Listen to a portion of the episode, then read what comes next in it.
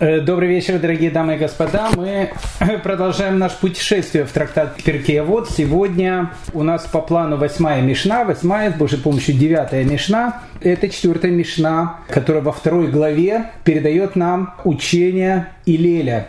Великого Илеля мы э, разбирали его слова в пятой, шестой, седьмой Мишне. И вот восьмая Мишна. С девятой Мишны мы будем слушать э, высказывания учеников Великого Илеля, и с каждым из них мы будем очень-очень подробно знакомиться, так что я думаю, что величайших наших мудрецов, учеников Елеля и учеников учеников Гелеля мы, э, я надеюсь, очень-очень хорошо узнаем. Э, а сейчас восьмая Мишна очень актуальная, всегда очень актуальная, особенно сегодня – Э, давайте мы ее э, начнем учить. Она большая, э, ну и будем ее понемногу разбирать. Восьмая Мишна, которую мы сейчас будем смотреть, она построена по такому принципу противоположности, черное и белое. С одной стороны, нам показывают выгоды материального мира – а все материальное, как вы знаете, оно проходящее. Как поется в одной э, каббалистической песне Михаила Боярского, все пройдет, он говорит, и э, любовь и радость, все проходит.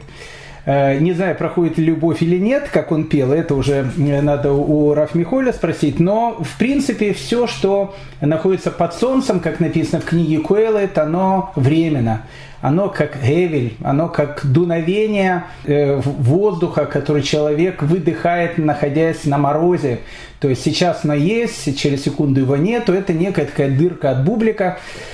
Жизнь человека 70, 80, 90 лет в наше время может быть чуть подольше, но как бы, э, как сказал великий и мудрейший царь Соломон, все Эвеля Велим, все суета-сует все э, имеет свое начало, все имеет свой конец. И э, если жить вот по такой э, философии, то, в принципе, смысла никакого в жизни нету. Поэтому известный алжирский француз, которого звали Камю, э, вот он, в принципе, потом Сарт и так дальше, все эти товарищи, в результате которого они, э, их последователи и избрали э, нового президента Америки, вот они э, и как раз говорят о том, что все в мире бессмысленно, и они где-то правы совершенно по, по одной простой причине, потому что сама книга Куэлет говорит э, о тех же самых вещах. То есть э, нет ничего нового под солнцем. Если ты живешь под солнцем, если ты живешь только этим миром, который есть у тебя, материальным миром, то действительно не имеет никакого смысла вообще ничего.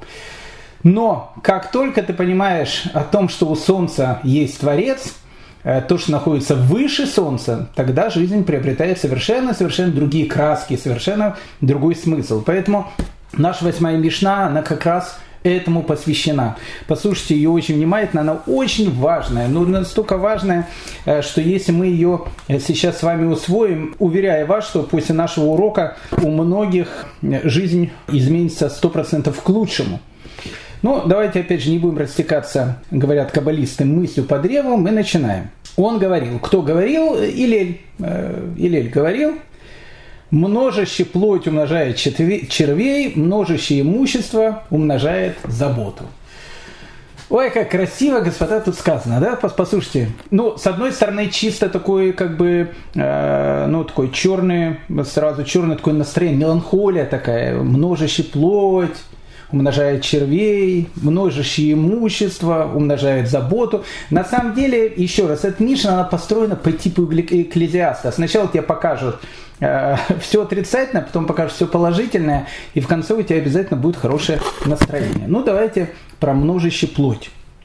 Но э, еще Рабейн Йона, э, он подчеркивал э, важность здорового питания, и он говорил следующую фразу. Он говорил, кушающий мясо каждый день думает, что продлевает свою жизнь, но люди должны знать, что много еды не продлевает жизнь, потому что худые живут дольше. Это сказал не я, это сказал Рабейн Йона. Поэтому, если человек думает, что чем э, круче э, его еда и чем э, дороже рестораны, в которые он ходит, и чем больше он сегодня съел, тем лучше, то, в принципе, как сказал Рабен Йона, обычно те, что похудея они и живут подольше. Сказал, сказал Раф Элизар Беназари очень важную вещь. Он говорит, тот, у кого одна монета ест овощи, тот, у кого 10 монет ест рыбу, тот, у кого 50 монет ест мясо по субботам, а тот, у кого 100 монет, он кушает мясо каждый день. И тогда сказал Раби Йоханан, такие как мы, то есть не отличающиеся крепким здоровьем, когда есть деньги, должны покупать еду и не мучить себя постом. Послушайте, какие, какие умные слова Раби Лезер Беназари. То есть, с одной стороны, как бы и за одну монету можно э, покушать овощи. А если у тебя есть 10 монет, можно еще и к овощам э, добавить рыбу. Ну, как бы за 100 монет, как мы сказали, можно вообще мясо каждый день кушать. А вот Раби Йоханан, он говорит о том, что такие, говорит, как мы, ну то есть э, те, которые не пышут здоровьем, они, в принципе, должны не поститься, а кушать. А что кушать? А то, что просто кушать, то, что является полезным для еды. Понимаете, э, иногда человеку кажется, о том, что э, чем круче он поел, тем э, то, что называется, круче он э, выглядит в глазах людей. В принципе, в принципе, в этом мире, наверное, так оно и есть. Чем у тебя более такая обширная еда, если ты можешь пойти в супермаркет, каждый день кушать там по 5 видов коттеджей, йогуртов и так дальше, а есть еще и похвастаться, сказать, вот смотрите, сколько я кушаю. Это, конечно, все очень приятно и хорошо, но мы-то прекрасно понимаем о том, что э, человек, э, он может питаться то, что называется самой э, простой, ну, самое главное, как мы сейчас понимаем, полезной пищей. Рабин Йона, там, нам так, Йона нам таки сказал о том, что мясо, поедание его каждый день жизни не продлевает, не продлевает, а наоборот укорачивает. Когда человек зациклен на еде, э, зациклен на деньгах, зациклен на каком-то внешнем блеске и так дальше, у него это является, э, ну, как бы жизнеопределяющей вещью, то такому человеку действительно, когда он все э, это оставляет, он как бы оставляет всю свою жизнь, весь свой мир, потому что мир, на котором держится его мировоззрение, он иллюзорен, то есть он как бы э, точно так же проходящий, как и проходящий человек. Тут э, то, что нам говорит э, Илеля Закен, он говорит о том, что человек должен хорошо кушать, хорошо кушать, я не говорю, что плохо, хорошо кушать, и чтобы было поменьше там и сахара, и кока-кол не надо пить, и супердринки это вообще полный яд и так дальше. Это, в принципе, то, что пишет Илеля Закен полезная пища, конечно, да. Но самое главное, э, но, но самое главное, что э, э, самое главное, что должно быть у человека, человек должен понимать о том, что э, пища, которую он кушает, она является не принципиально важной.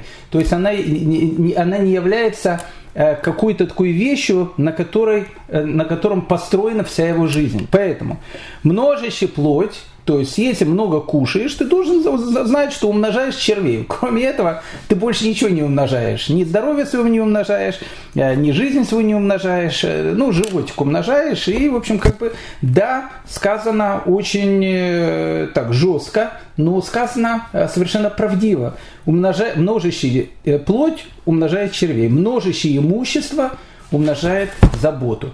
Ну, опять же, начали с Койлета, давайте продолжать Койлетом. Говорит э, мудрейший из людей старь Соломон в пятой главе Койлета.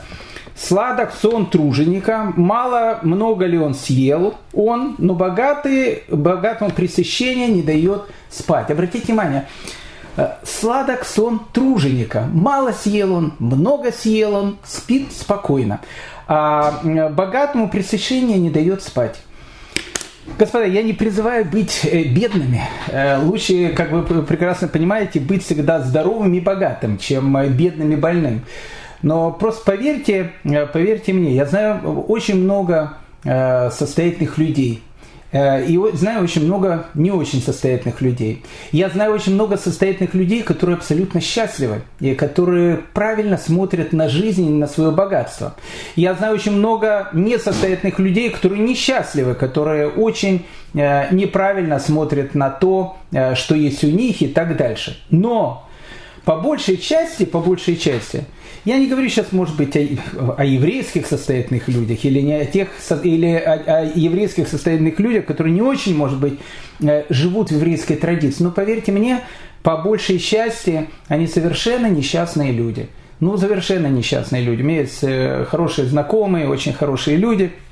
Вот как с ними разговариваешь, э, сразу такое впечатление, что все, пришел конец света. Вот, вот ты звонишь, и у человека это не получается – тут э, деньги теряются, тут конкуренты душат, человек он постоянно в волнениях, человек он постоянно в каких-то э, переживаниях и так дальше. Поэтому иногда подумаешь, может быть и вправду, как бы сладок сон труженика.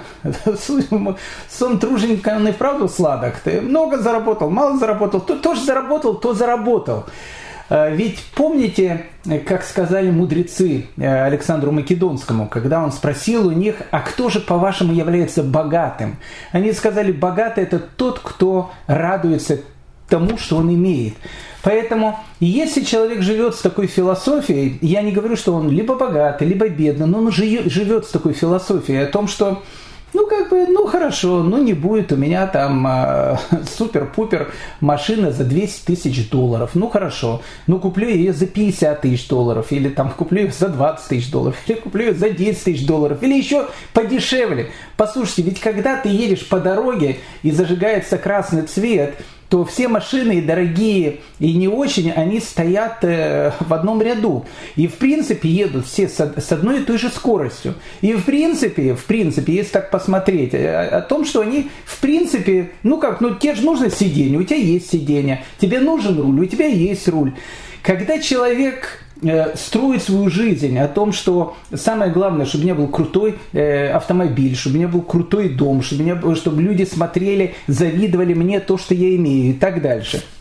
Поэтому что говорит Илель? Он говорит, множащее имущество умножает заботы. То есть ты должен всегда знать, о том, что у успеха всегда есть вторая сторона медали. Поэтому э, множище плоть умножает червей. Ну, то есть, как бы много кушаешь, послушай, здоровье ты свое точно не продлеваешь. Ну, животик э, увеличивается. Ну да, ты можешь сказать о том, что ты теперь крут в своих глазах. Но в принципе, э, как мы сказали о том, что умеренная нормальная пища, ведь для человека это самое главное что? Ведь мы же не Э, живем, чтобы есть. Мы же кушаем для того, чтобы жить. Поэтому э, множище плоть умножает плоть, э, умножает червей. Множище имущества, если ты постоянно только думаешь о том, что у тебя, как у тебя, сколько ты заработал, сколько ты не заработал, какая у тебя машина, какой у тебя дом, такой он, секой он, от какой фирмы у тебя джинсы, от какой фирмы у тебя рубашка, от какой фирмы у тебя костюм, умножаешь заботы. Послушай, ты постоянно ты постоянно э, сосредоточен не на том, что является главным в этой жизни. А эти все вещи, они, как мы сказали, совершенно проходящие. Поэтому э, скромнее надо жить, товарищи. Э, опять же, можно же забрать эти хорошие деньги, но э, в, я имею в виду о том, что э, на них нельзя сосредотачивать полностью всю свою жизнь. Э, Или продолжает, множище жен умножает колдовство, множище рабов умножает разврат. Ну, я не буду сейчас говорить про колдовство, э, и не буду сейчас особенно говорить про множащих э, жен и э, умножающих рабов. Давайте просто посмотрим слова великого Рафавади из Бартануры, которые всю, всю вот эту вот часть Мишны, о которой мы сейчас сказали, Э, он рисует как некий такой сценарий жизни, кстати, не очень хорошей жизни. Он говорит так, что человек сначала он наряжается. Ну, так пишет Рафавади из Братанура, что значит наряжается. Ну вот, э, человек, он делает свою карьеру то, что называется, наряжается.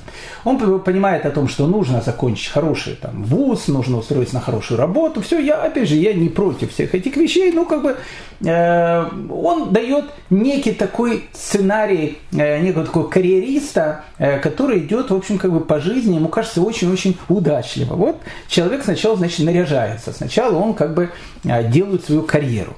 Потом он говорит, начинает много есть. Ну, не в смысле того, что он обжирается. Многие богатые люди, они как раз очень следят за своим здоровьем.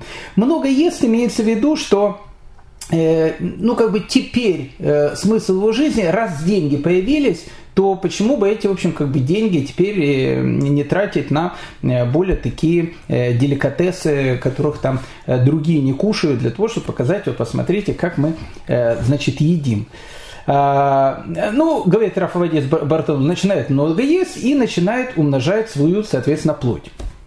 Далее он, пишет Рафавадис Бартонора, стремится увеличить свое имущество – увеличить свое имущество, теперь у него есть что поесть, теперь у него машина была такая, теперь такая, дом был такой, теперь такой, денег было столько, сейчас 25 раз больше, и также по ночам не спит спокойно, нет у него спокойного сна, постоянно э, вздергивается во сне, постоянно что-то э, шепчет себе там э, э, под нос о том, что главное, главное, чтобы э, Рабинович э, разорился, а, а мой партнер Хаймович, у нас с ним как бы было все нормально.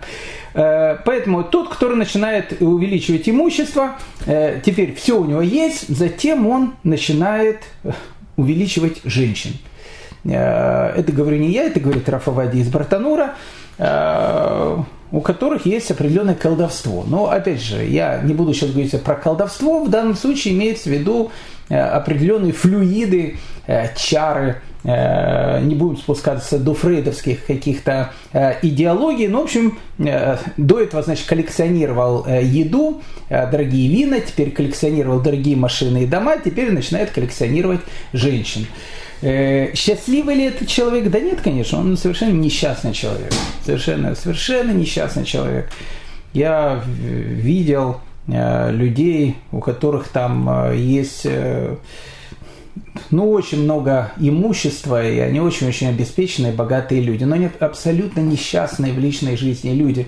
И, не, не знаю, мне всегда их очень-очень жалко, таких людей. Опять же, э, тут нету никакого клаля, правила, потому что, опять же, тех богатых, э, состоятельных людей, которые я знаю, они как раз э, в основном все счастливые люди. Но, опять же, бывают люди разные. Мы не говорим сейчас о людях, ищущих какие-то духовные э, смыслы жизни. Мы говорим сейчас люди, которые живут под солнцем, то, что называется. Э, поэтому, говорит Рафавади Бартанура, затем они начинают коллекционировать женщин, э, которые требуют рабынь. То есть, чем больше у тебя там жены и так дальше, теперь тем больше тебе нужно э, какой-то прислуги. Потом домочадцы его становятся многочисленным, и ему необходимы поля и виноградники, он множит своих рабов, и так, говорит Рафавадия из Братанура, вся жизнь у него проходит в трудах, и э, такой человек является не очень-очень э, счастливым э, человеком.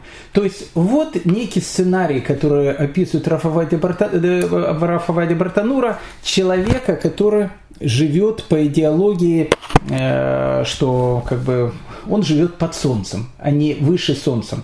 А в этом мире как говорил, как мы сказали, мудрейший из людей, все эвели велим, все суета-сует. Этот, на этом тут точка. На этом тут точка. Хочешь жить так, говорит или живи так, пожалуйста. Вот один сценарий.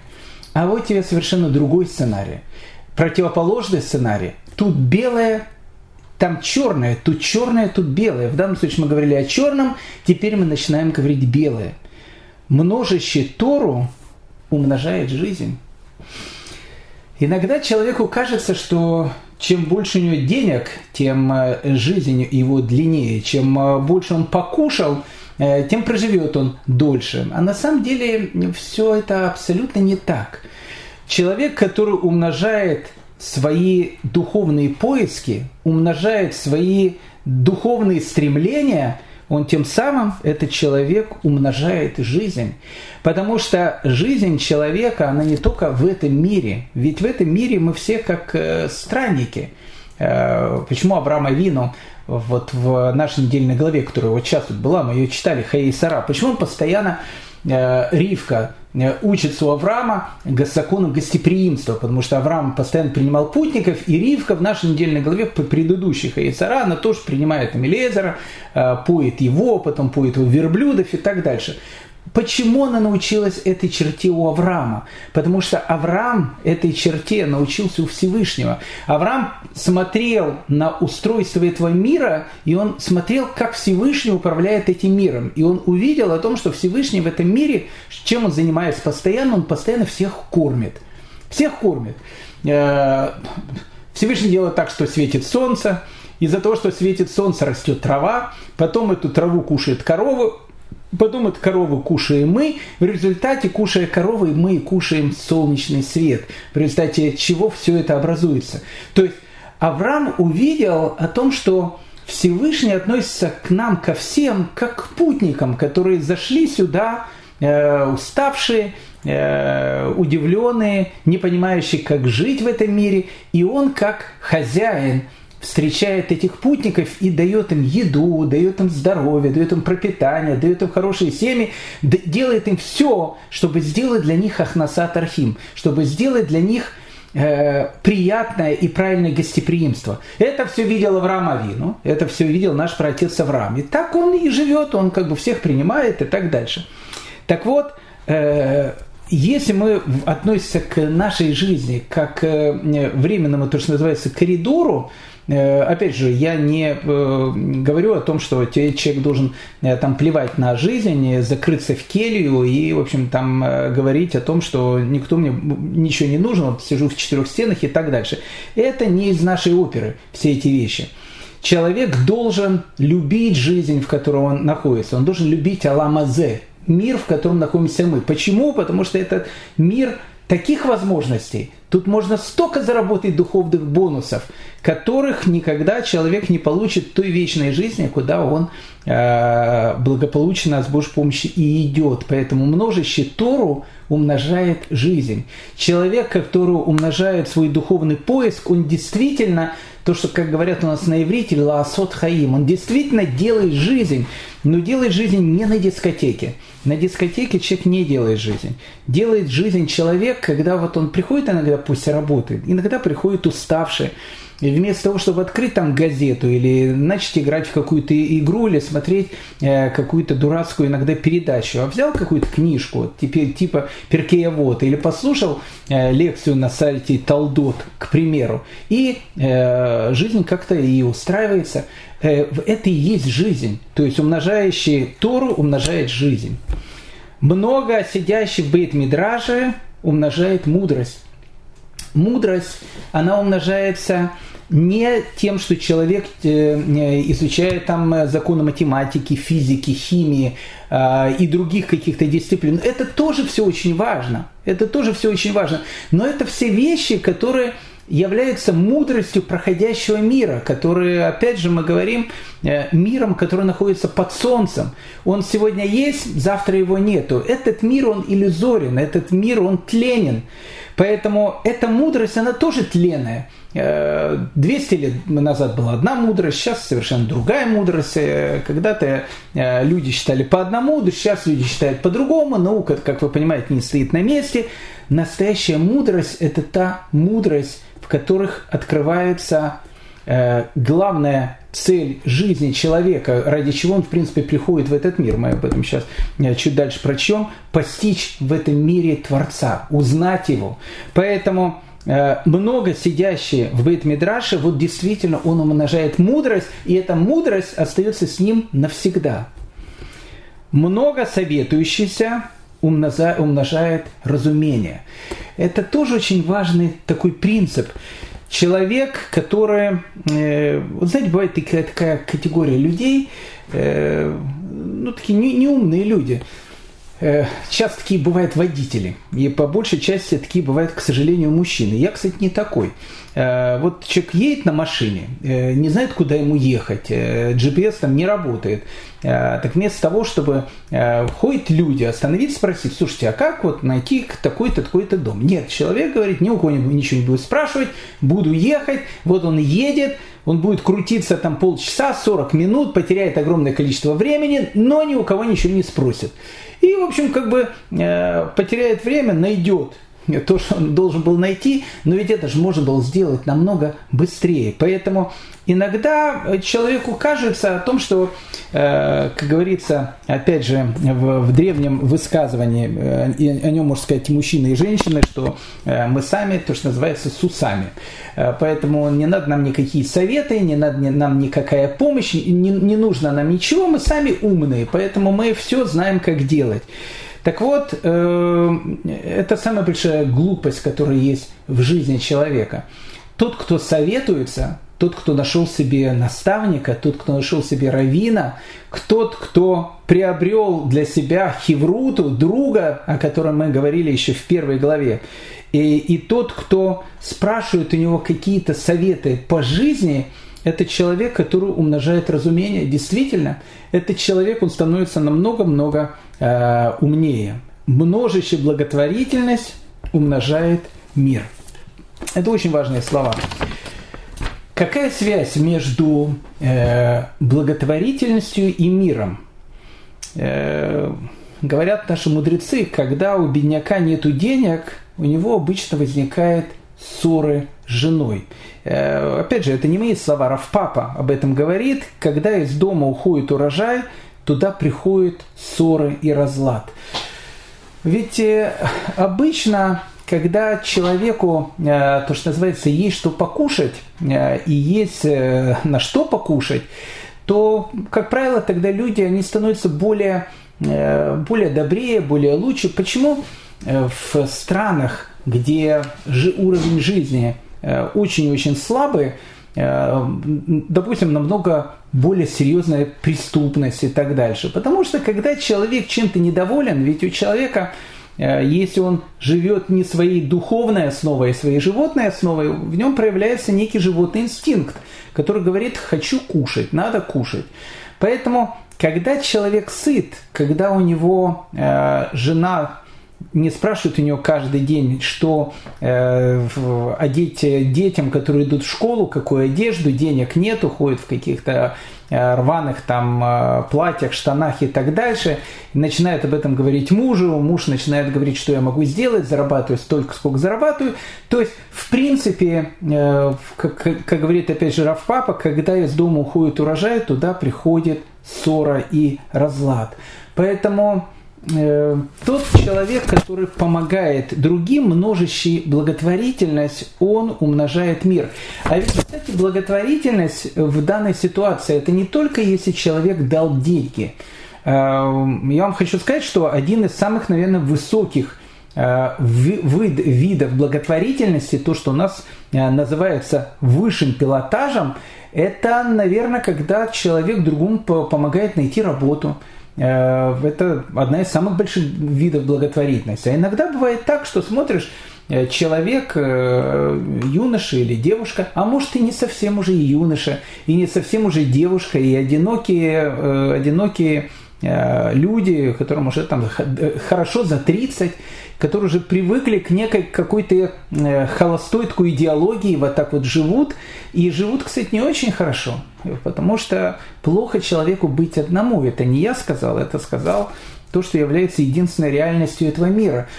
Поэтому если один человек поможет другому найти свою вторую половину, Является ли это благотворительностью? Да, наверное, это, наверное, одна из самых высших форм благотворительности. То есть то, о чем тут говорится, что множище благотворительности умножает мир, имеется в виду, что когда ты помогаешь другому человеку, ты делаешь мир в его семье, ты делаешь мир э, в его душе, ты делаешь мир, который вокруг тебя лучше. Поэтому, э, с одной стороны, Э, умножающая благотворительность умножает мир, имеется в виду, вот как бы э, помогает э, для того, чтобы примирить человека в семье или примирить человека с самим человеком. А иногда это выходит и в каких-то других вещах.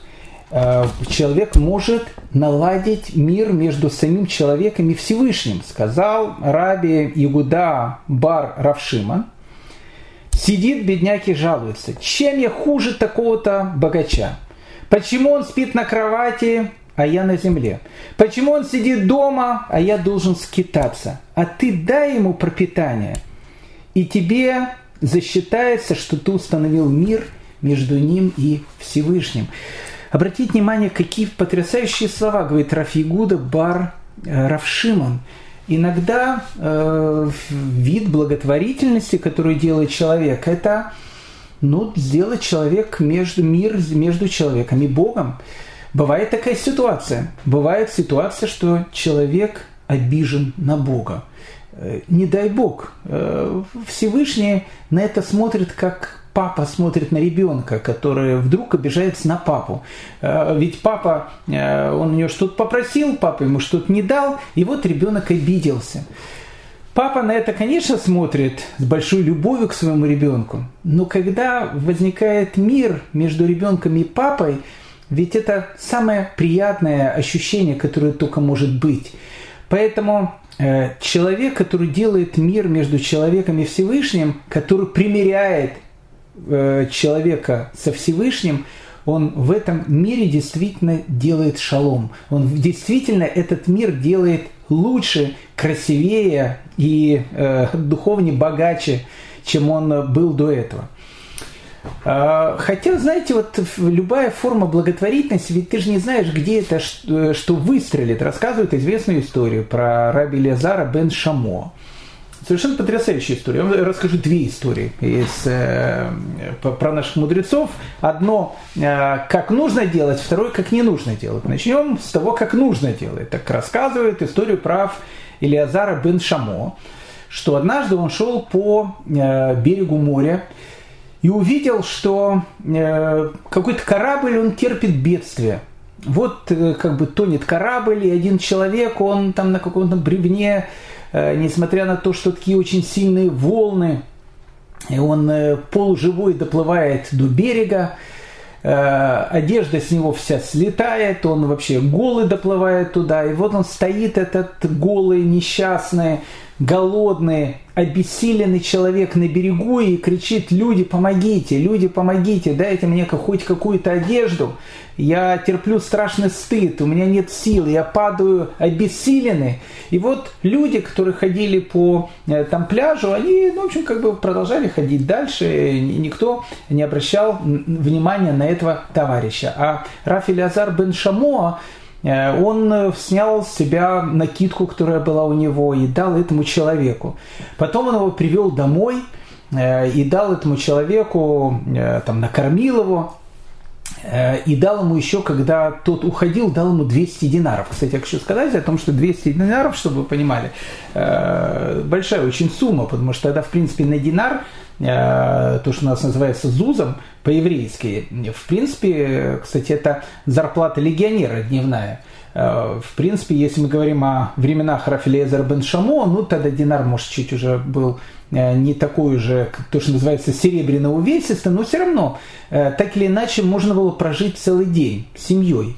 Поэтому дать 200 динаров, в принципе, дать прожиточный уровень семьи на 200 дней. Ну, в общем, как бы больше, чем на полгода, на 7 месяцев. Поэтому, когда он выпровождает этого человека, он ему еще дает 200 динаров. И вот проходят годы. И этот человек, э, он как бы делает э, какую-то карьеру, э, потом становится сенатором, а потом написано, что он становится римским императором. Каким римским императором? Не спрашивайте у меня, тут не суть важно это дело.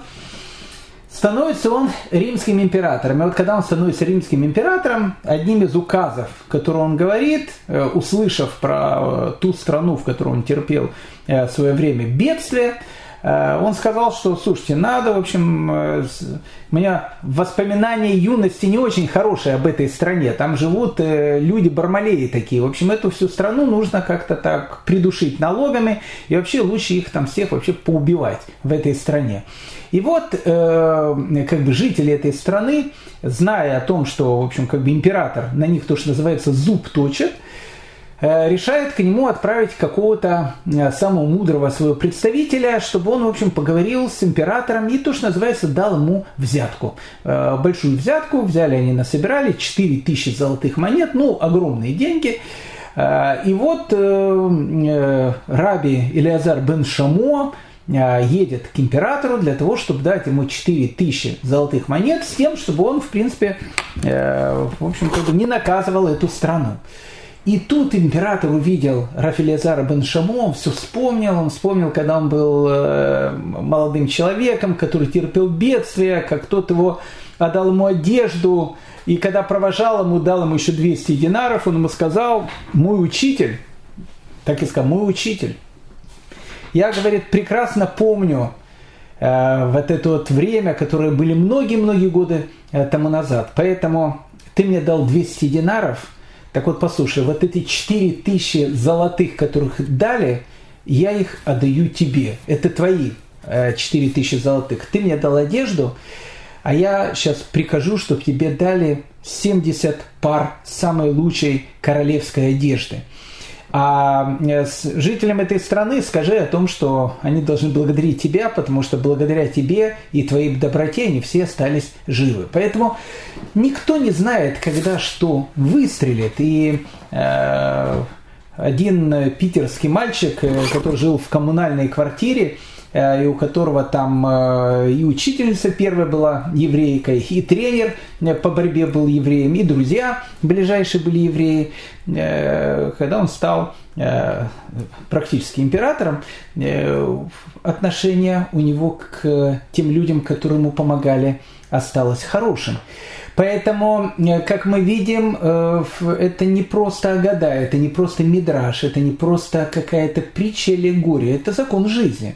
А бывает и совершенно другая история рассказывают про... Э, некоторые говорят, ну, считают, что это, скорее всего, речь идет про император Диоклетиане, о том, что рассказывают наши мудрецы, что когда он был еще молодым человеком, он был свинопасом.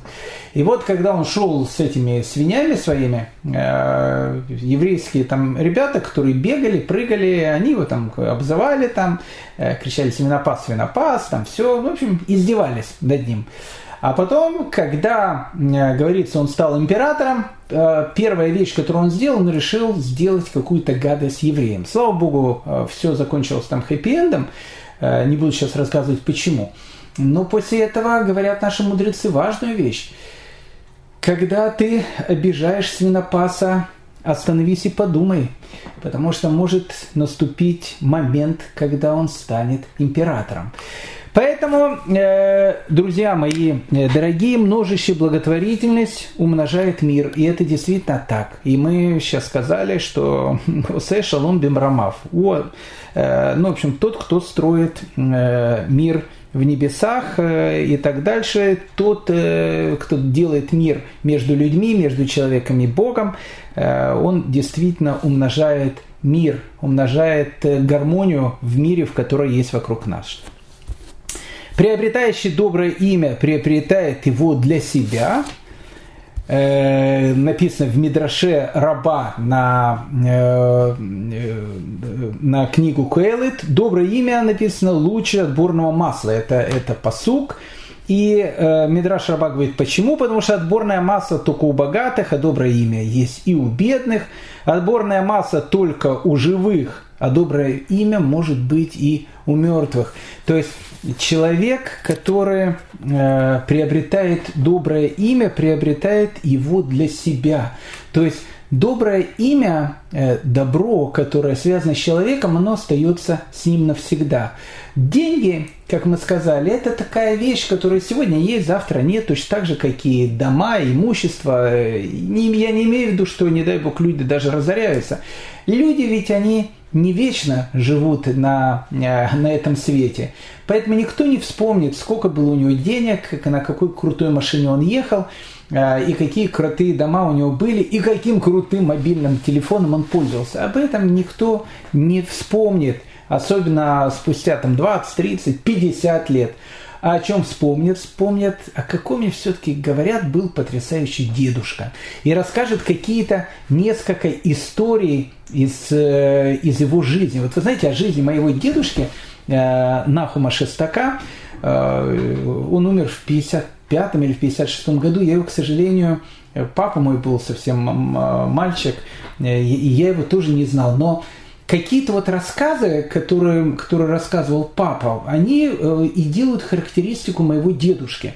А мой дедушка, э, он в годы э, войны, он был руководителем очень большого комбината, который занимался, он, они были на Байкале, который занимался ловлей рыбы, и когда вся эта вот рыба нашла там на фронт и, и так дальше. То есть он был очень большим э, таким человеком, он был там э, ну, большим человеком, действительно большим человеком, не в смысле э, того, что у каждого еврея э, папа не инженер, а главный инженер. Он действительно был большим человеком. Так вот, когда началась эта вот борьба с безродными космополитами, то есть когда началась последние годы жизни Сталина и борьба с антисемитизмом, моего дедушка сказали о том, что у него на предприятии слишком много евреев. А, и как бы если он хочет, э, чтобы все было нормально, он как бы должен э, от них избавиться. И мой дедушка, так рассказывал мой папа, э, он сказал о том, что я хороших работников не делю по национальности. И никого не, не, не уволил. И моего дедушку репрессировали. Ненадолго, правда. Ненадолго, потому что Сталин умер. И э, поэтому репрессировали его совсем ненадолго. Но вот поступок, который он сделал, поступок, который он сделал, это поступок, который сохранился и в моей памяти, и я его уже рассказал моим детям, и они потом расскажут своим детям и так дальше. Поэтому доброе имя э, приобрет, э, тот, кто приобретший доброе имя, приобретает его для себя. То есть доброе имя, оно остается в памяти о человеке э, навсегда. Приобретший слова Торы, приобретает себе жизнь в будущем мире. Но, в принципе, это то, о чем мы с вами говорили, о том, что тот человек, который приобретает слова Торы, тот человек, который э, приобретает какие-то духовные знания, он э, делает свой удел в будущем мире, который, в отличие от мира, в котором мы с вами живем, является э, настоящим и э, вечным. На этом заканчивается восьмая Мишна. И тут начинается девятая Мишна. Девятая Мишна, как я вам уже сказал, она уже посвящена ближайшему ученику Илеля, Рабан Яханан бен Закаю. Мы сейчас с ним обязательно познакомимся.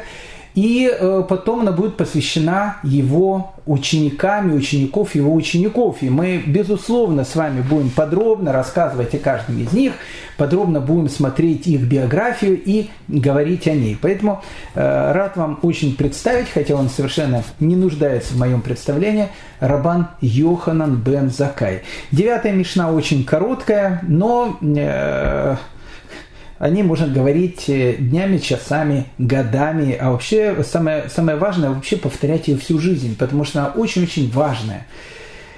Рабан Йоханан бен Закай принял традицию от Илеля и Шамая. Он говорил, если ты выучил много Торы, не считай себя, не считай это своей заслугой, ведь для этого ты был создан. Ведь для этого ты был создан. Господа, важная, важная Мишна. Важная Мишна.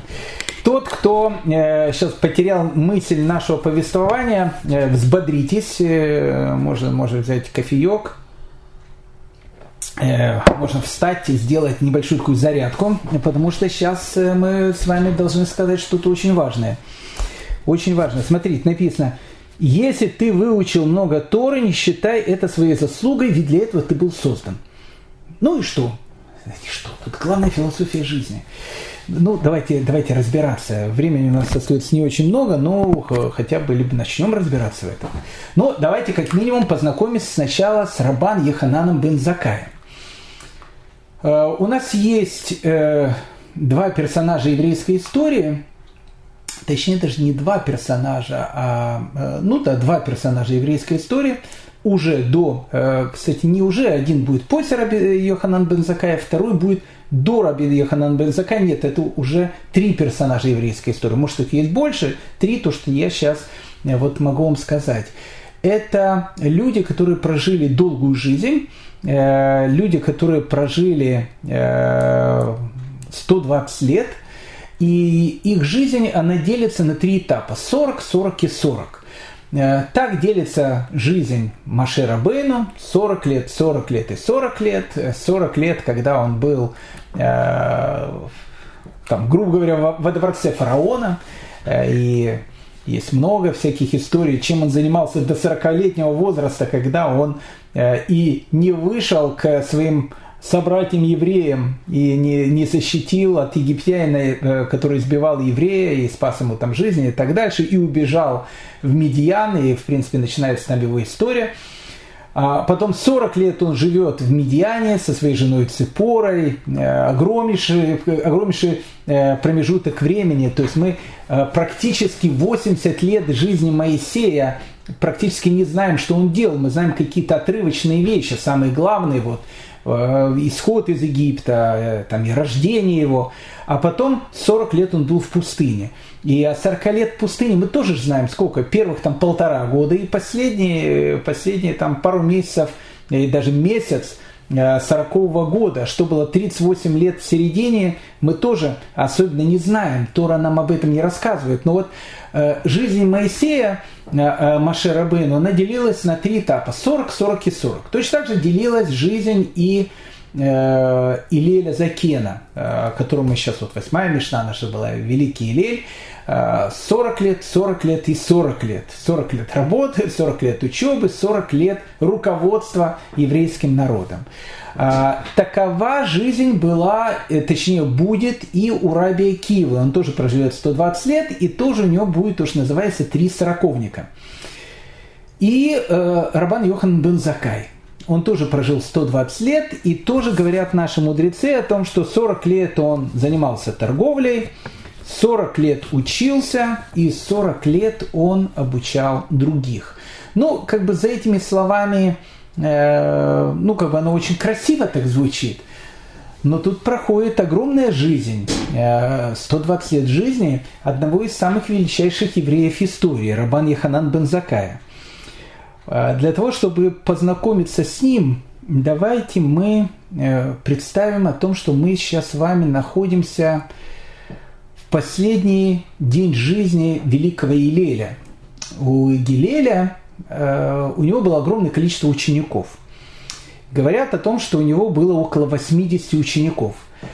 И Рабан Яханан бен Закай был самый младший из них. Он был и по возрасту самый младший, и по э, ну, уровню, наверное, постижения знаний был самый младший. Ну, то есть он считался самым младшим из 80 э, учеников Илеля. И вот э, последний, э, последний день жизни Илеля написано, что когда Илель лежит на смертном одре, и его окружили его ближайшие ученики, а Рабан Йоханан Бензакая там, конечно же, нет, потому что его, как я сказал, окружили ближайшие ученики. А Рабан Йоханан Бензакай, он самый младший из его учеников, он где-то там стоит на улице и молится за здоровье своего великого учителя. И вот э, написано, что спросил Илель, а где Бен Закай? То есть умирающий Илель спрашивает у своих э, ближайших учеников, старейших учеников о жизни этого еще молодого практически мальчика. Он говорит, а где Бен Закай? И они ему говорят, он на улице. И тогда Илель говорит, прошу вас, ведите Бен Закая, ибо он опора мудрости и отец поколения. Ох, какие слова. Э, тогда, наверное, эти слова, ну, как бы восприняли э, опора мудрости и отец поколения. Но никто никогда тогда, в те времена, не мог ощутить значимость этих слов. А ведь э, ровно через 80 лет, помните, он самый младший среди 80 учеников. Спустя 80 лет – Рабан бен э, Яханан бен Закай действительно станет и опорой мудрости, и станет отцом поколения. Последние годы разрушения существования Иерусалима, Иерусалимского храма. Это не 70-й еще год, когда разрушен храм. Э, скорее всего, это за год, а может быть даже за два года до этих событий. Это надо Э, теоретически высчитать, э, это можно высчитать, когда это происходит, но это не суть важно. Э, римляне окружили Иерусалим. Римляне окружили Иерусалим, и в Иерусалиме начинается страшный хаос. Потому что в Иерусалиме есть э, как минимум три партии. Э, эти три партии, они с одной стороны борются с Римом, а с другой стороны они, в общем, как бы воюют друг с другом. Э, и в процессе этой войны они ни много ни мало сжигают все запасы продовольствия, которые находились тогда в Иерусалиме. И в Иерусалиме наступает страшный голод. Я не буду сейчас всю эту, все эти ужасы рассказывать, их много людей знают. Кто слушает наши лекции по еврейской истории, пожалуйста, можно э, прослушать. Там есть три или четыре лекции по, про иудейскую войну. Там все э, мы подробно, э, все эти вещи мы подробно как бы рассматриваем. И вот осада Иерусалима, страшный голод, страшный голод. И Рабан Йоханан бен Закай, он в этот период времени, когда весь Иерусалим охвачен вот этим фанатизмом, э, о том, что самое главное, мы должны, значит, э, бороться с Римом, э, весь мир насилием разрушен до основания, затем, а что затем будет, уже мало кого интересовало. Арбан Еханан бен Закай, который был руководителем поколения, он прекрасно понимал о том, что римляне это не греки – греки э, и греческая вообще культура, и греческая цивилизация, вообще греческий подход к жизни, э, греки, они пытались уничтожить еврейскую духовность. И это факт. И это факт. То есть восстание Хашманаев, которое произошло, оно произошло не из-за того, что греки там э, э, оккупировали Иудею. Иудея была оккупирована до этого и Вавилоном, и Персией, и сейчас вот греками, не первый год греками. А восстание они поняли только тогда, когда греки попытались уничтожить еврейскую духовность. Так вот, Рабан Йоханан бен Закай, он понимал о том, что римляне, э, им совершенно плевать на духовность. Ну, совершенно. Э, римляне – это совершенно другой народ. Э, и им на духовность, опять же, было, в общем, все равно. И для них самое главное было в том, чтобы вот эти части вот этой огромной Римской империи, они, в общем, не расползались о том, чтобы каждая из этих частей знала, кто в доме хозяин. Э, написано в, в трактате Гетин Иерусалимского Талмуда, что Веспасиан говорит, ну, может быть, он не вслух говорит, но это его мысли. Он говорит, вы глупцы, почему вы заставляете меня разрушать город и жечь храм? Все, о чем я прошу, это принять суверенитет Рима – и я сниму осаду и уйду. Может быть, Веспасиан не говорил эти слова буквально кому-то, но эта точка зрения была Рима. И вот когда весь Иерусалим охвачен э, таким, таким э, фанатизмом, потому что э, осаду Иерусалима ведут зелоты, Э, люди, которые, опять же, э, лозунги у них очень правильные, очень хорошие, о том, что они говорят, там независимость, э, о том, чтобы евреи жили самостоятельно и строили свою духовную жизнь, несмотря на других и так дальше. Все это очень правильно, все это очень хорошо. Но когда город был окружен римлянами, и э, э, мудрые люди понимали о том, что э, еще немного и погибнут миллионы евреев, миллионы евреев, и будет разрушен Иерусалимский храм, и евреи уйдут в двухтысячелетнее изгнание, э, в котором мы живем до сегодняшнего дня, таких людей никто не слушал. И таким человеком был Рабан Яханан бен Закай. В принципе, за такие вещи в Иерусалиме тех времен убивали сразу. Но э, на Рабан Иханан бен Закая э, боялись поднять руку по двум причинам. Ну, по первой, первая причина, потому что он был э, глава поколения, и даже фанатики понимали о том, что на такого человека руку никто поднимать не будет. А вторая причина, что его внук, то есть сын его дочери, его звали Аба Сикра, он был один из э, лидеров э, вот этих вот сикариев, э, этих зелотов как раз. Аба Сикра, родной внук Рабана Иханан Бензакая, революционер.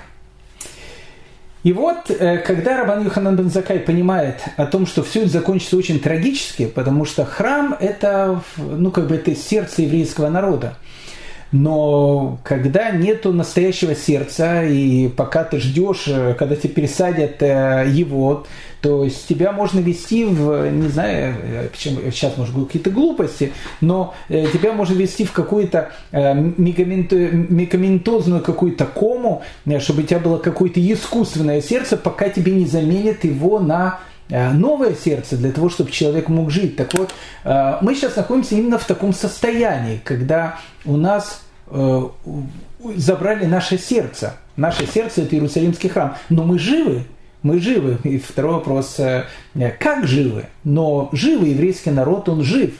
После, несмотря на эту страшную трагедию, которая произошла практически 2000 лет тому назад.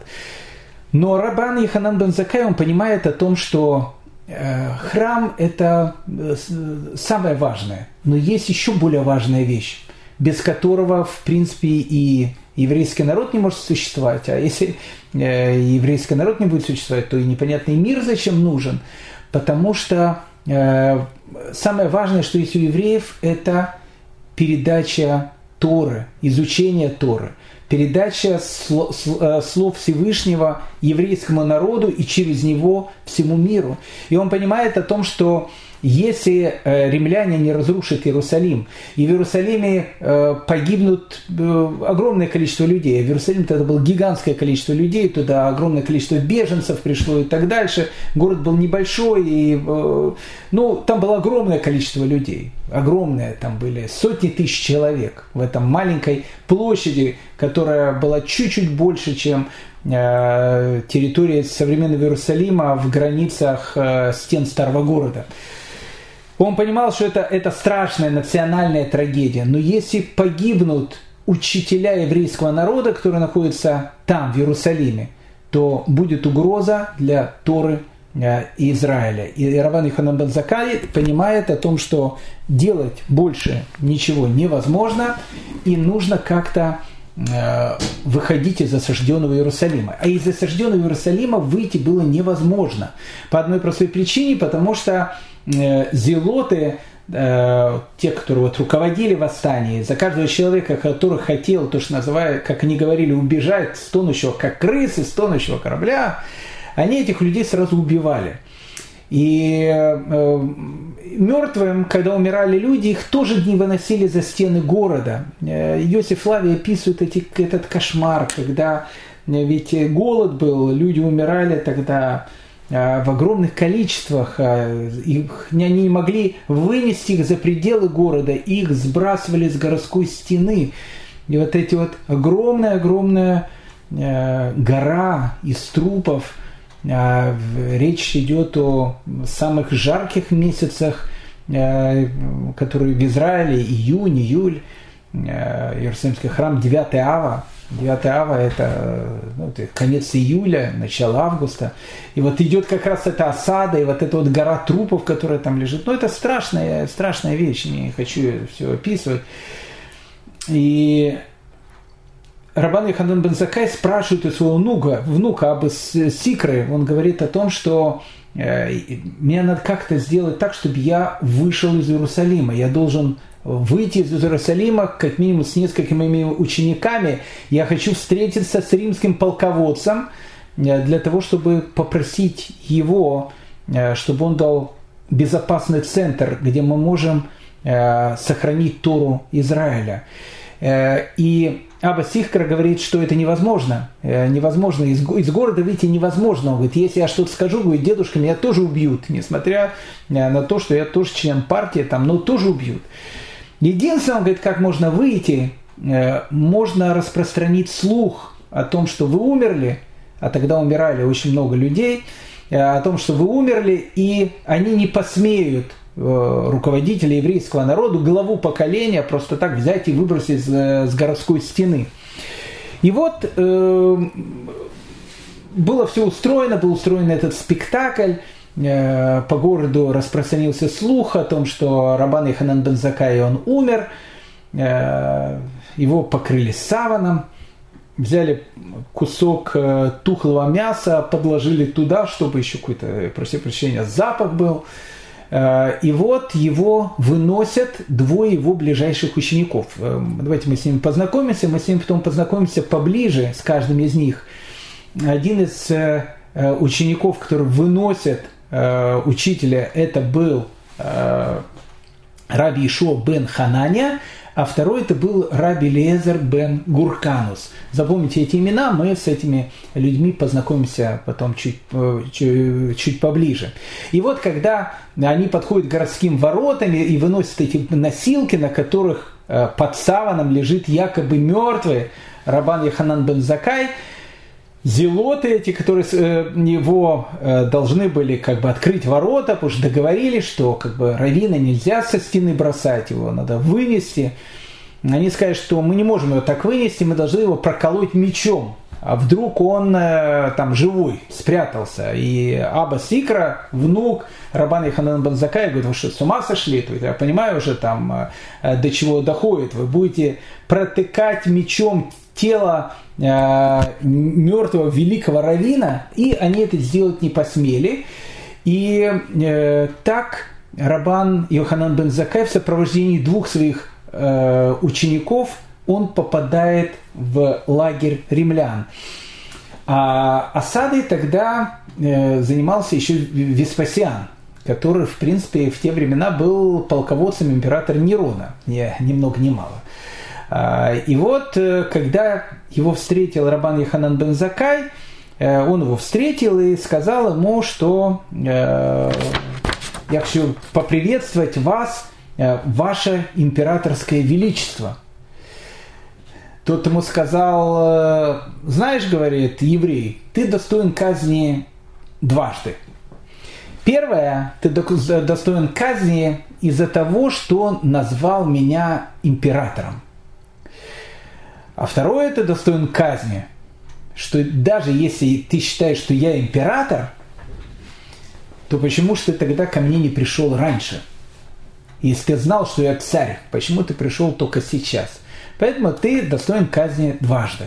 И насчет чего э, Рабан Иханан бен Закай сказал тогда императору Веспасиану, э, не императору, военачальнику Веспасиану, он сказал, что знаете, вы, безусловно, будете римским императором э, в скорое время. Почему? Потому что написано, что Ливанон падет от сильного. Э, так написано. Что такое Ливанон? Ливанон это, ну, это, это территория современного Ливана. Ливанон. Тогда сейчас называется Ливан, сейчас государство, тогда называлась эта область Ливанон. Так вот, слово Ливанон, оно происходит от слова белое, лаван. И Мальбим, э, он говорит, а почему э, Бейт Мигдаш, э, Иерусалимский храм, храм называется Ливанон, белый, тот, который обеляет, потому что, говорит, он очищает человека от грехов. Поэтому вот эта фраза «Ливанон пойдет от сильного» говорит о том, что, так написано у пророка Ишаяву, о том, что Иерусалимский храм и Иерусалим падет от сильного, то есть э, тот злодей, который разрушит Иерусалим, Иерусалимский храм, он сам будет великим, то есть э, Ливанон пойдет от сильного, то есть только от императора. Поэтому, говорит Рабан Яханан бен Закай, я как бы не говорю ничего нового, я просто говорю, цитирую факты, потому что я вижу, что ты должен сейчас покорить Иерусалим, поэтому я понимаю о том, что ты будущий будешь император. Кстати, э, как вы знаете, Иерусалим э, закончил э, в осаждении, разрушении Иерусалима сын императора Веспасиана Титус, Тит, который после смерти Веспасиана тоже становится римским императором. И тогда э, Веспасиан, ну, опять же, задает ему второй вопрос. Он говорит, ну хорошо, ладно, если ты, ты считаешь, что я император, то почему ты не пришел раньше, зная, что перед э, тобой тут находится император? И он сказал о том, что э, невозможно были выйти, потому что злодеи, они, э, которые находятся в городе, они никому не позволяют выйти из города. И тогда Веспасиан э, дает ему такую, как бы, ну не то что притчу, да, спрашивает такой вопрос. Он говорит, э, тот, кто, э, если человек, он берет бочонок с меда, с медом, вокруг которого обвелась э, змея, а он хочет взять этот бочонок, так что он должен сделать? Он должен разрушить этот бочонок. А когда он разрушит этот бочонок, он уже может взять и убить змею, которая окружила этот бочонок. И написано, что Рабан Яханан Бензакай ничего ему на это не ответил. Э, кстати, интересно, почему не ответил? Так, Раф Йосиф в Талмуде, он говорит, э, что на самом деле, э, на самом деле он мог сказать о том, что нужно было ответить, что для того, чтобы избавить бочонок от змеи, не надо разрушать бочонок. А в данном случае бочонок, это он считал как бы Иерусалим, стены Иерусалима, люди, которые там находятся. То есть, что говорит Веспасиан? Если ты, вы понимали о том, что вы хотите сдаться, вы должны были, не знаю, там, поднять там, восстание, перерезать всех, там, э, там, ворота сломать, и все сделать все, что угодно, поубивать там половину населения, ну, сделать так, чтобы мы сюда вошли. Хотите уничтожить змею, уничтожайте бочонок. Так э, говорит Равьоси о том, что Раби Хану бен Закай нужно было сказать, что еврейский путь, он другой. Э, если ты хочешь освободить бочонок от змеи, нужно взять щипцы, снять эту змею, и тогда ты и бочонок сохранишь, и опасность, которая у тебя была, она тоже э, от тебя уйдет. Ну, в общем, как бы там ни было, э, император Веспасиан был поражен э, этим ответом и встречей с этим необычным человеком, и он тогда спросил у Рабан Яханан Бензакая, что он хочет, потому что через некоторое время особенно когда его назначили уже императором, он спросил, что ты хочешь, тот человек, который первый увидел во мне будущего императора. И Рабан Яханан Базакай сказал три вещи. Он сказал, дай мне, пожалуйста, город явно, э, с его там виноградником, а город явно это был один из немногих городов, который в принципе не был разрушен во время этой войны. То есть это город, который остался э, целым. Э, дай мне, говорит, город явно, сохрани э, род Илеля, то есть потомка Вилеля, который находится в осажденном Иерусалиме, чтобы э, продолжался этот род, и э, сохрани жизнь, и надо будет накормить Цадока. Это был такой человек, который, написано, постился 40 лет до разрушения храма, э, предрекая о том, что и зная о том, что в Иерусалиме храм в скором времени будет разрушен. Ну, как бы я не буду сейчас э, все эти вот подробно все эти вот вещи говорить, что он имел в виду, но э, потом задавали вопрос, ведь он, ведь он же мог сказать, э, почему сохрани явно, сохрани и Леля, э, и, и это потомки Филеля, Цадока и так дальше. Он надо сказать, сохрани Иерусалим, сохрани Иерусалимский храм. Понятно, что Веспасиан не выполнил ни одно из этих желаний, и в результате этого еврейский народ бы потерял все. А то, что попросил Илель, э, то, что попросил Рабан Яханан бен Закай, он действительно сохранил жизнь еврейского народа. Сохранив явно, в котором э, через некоторое время э, он возобновит еврейский синедрион, возобновит еврейскую учебность, сохранив род Илеля, э, и следующим человеком, который, э, потомками Леля, который как раз в этой самой явне будет возглавлять эту Талмудическую академию Рабан э, Гамлеля, о котором мы э, с вами говорили, он понимает, что этим самым он и сохранит и будущее еврейского народа, и наступит время, когда еврейский народ вернется уже окончательно в землю Израиля, отстроит Иерусалим и отстроит храм.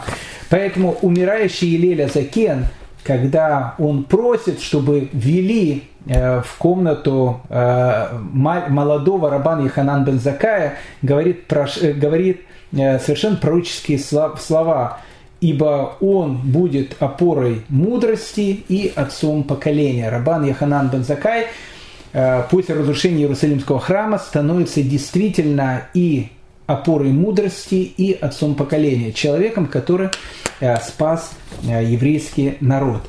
Поэтому мы только начали биографию, не только познакомились, начали знакомиться с Рабаном Йоханан Бензакаем. На следующей нашей Мишне э, уроке мы поговорим более подробно о девятой Мишне. И э, в десятой Мишне, и в десятой, точнее даже уже в одиннадцатой Мишне начнем знакомиться с его великими э, учениками. Всем большое спасибо за внимание, всего самого доброго и лучшего. И самое главное, будьте все здоровы.